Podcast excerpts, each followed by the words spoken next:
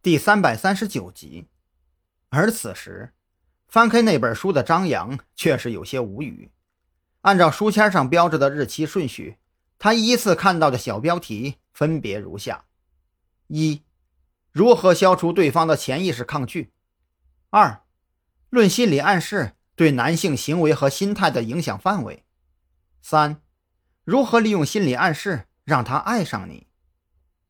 天哪！彭璇看的都是什么呀？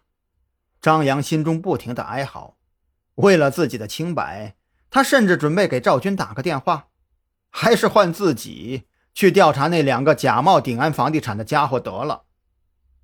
与此同时，彭璇也敏锐的观察到张扬的面色变化，心里更是小鹿乱撞，铺床的动作也显得慌乱起来。嗯，那个房间里有投影仪，要不？我们看个电影解解闷儿。彭璇为了避免尴尬，决定还是找个借口让张扬不要继续看书为妙。彭璇也没等张扬同意，就自作主张的从床头柜里的暗格里翻出遥控器，打开了隐藏在墙角的投影仪。就在投影仪打开的瞬间，轻灵的音乐之声随之传出，在音乐声的遮掩之下，隐约还能听到潺潺的流水之声。这段音乐很是奇怪，张扬刚听到的瞬间，只是觉得音乐一入耳就让自己很是放松，来回折腾一百天的疲惫仿佛一瞬间就烟消云散。可是听着听着，他就陷入了一种奇怪的状态，就好像置身于一片森林之中，周围尽是草木的芬芳，空灵的音乐更是催人入睡。刚一闭眼。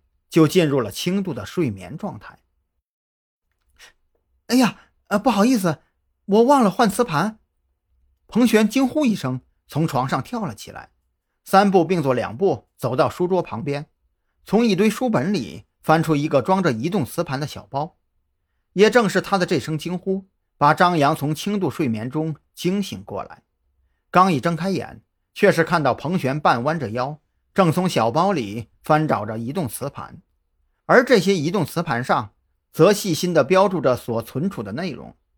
除了其中一个写着电影之外，其他的磁盘大多都是跟心理学沾边的文字标注。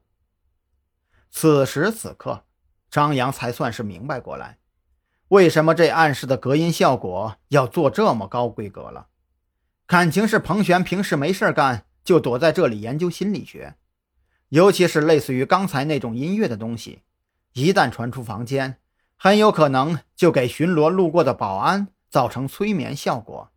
如果是那样的话，闹出来的乐子那就大了呀！你平时就是这样研究心理学的？张扬觉得有些后怕。刚才那种状态之下，如果有凶手闯入进来，杀死自己只需要轻轻一刀。如果彭璇平时一个人，在家研究这些影像资料的时候，被影像资料催眠，会不会做出什么危险的举动呢？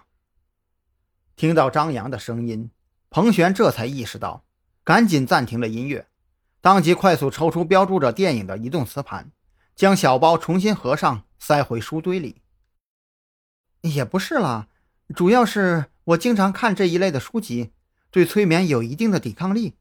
你平时啊，不关注这类知识。所以，对催眠类的音乐没有抵抗性罢了。彭璇一边解释，一边将移动磁盘安装到连接着投影仪的笔记本电脑之上。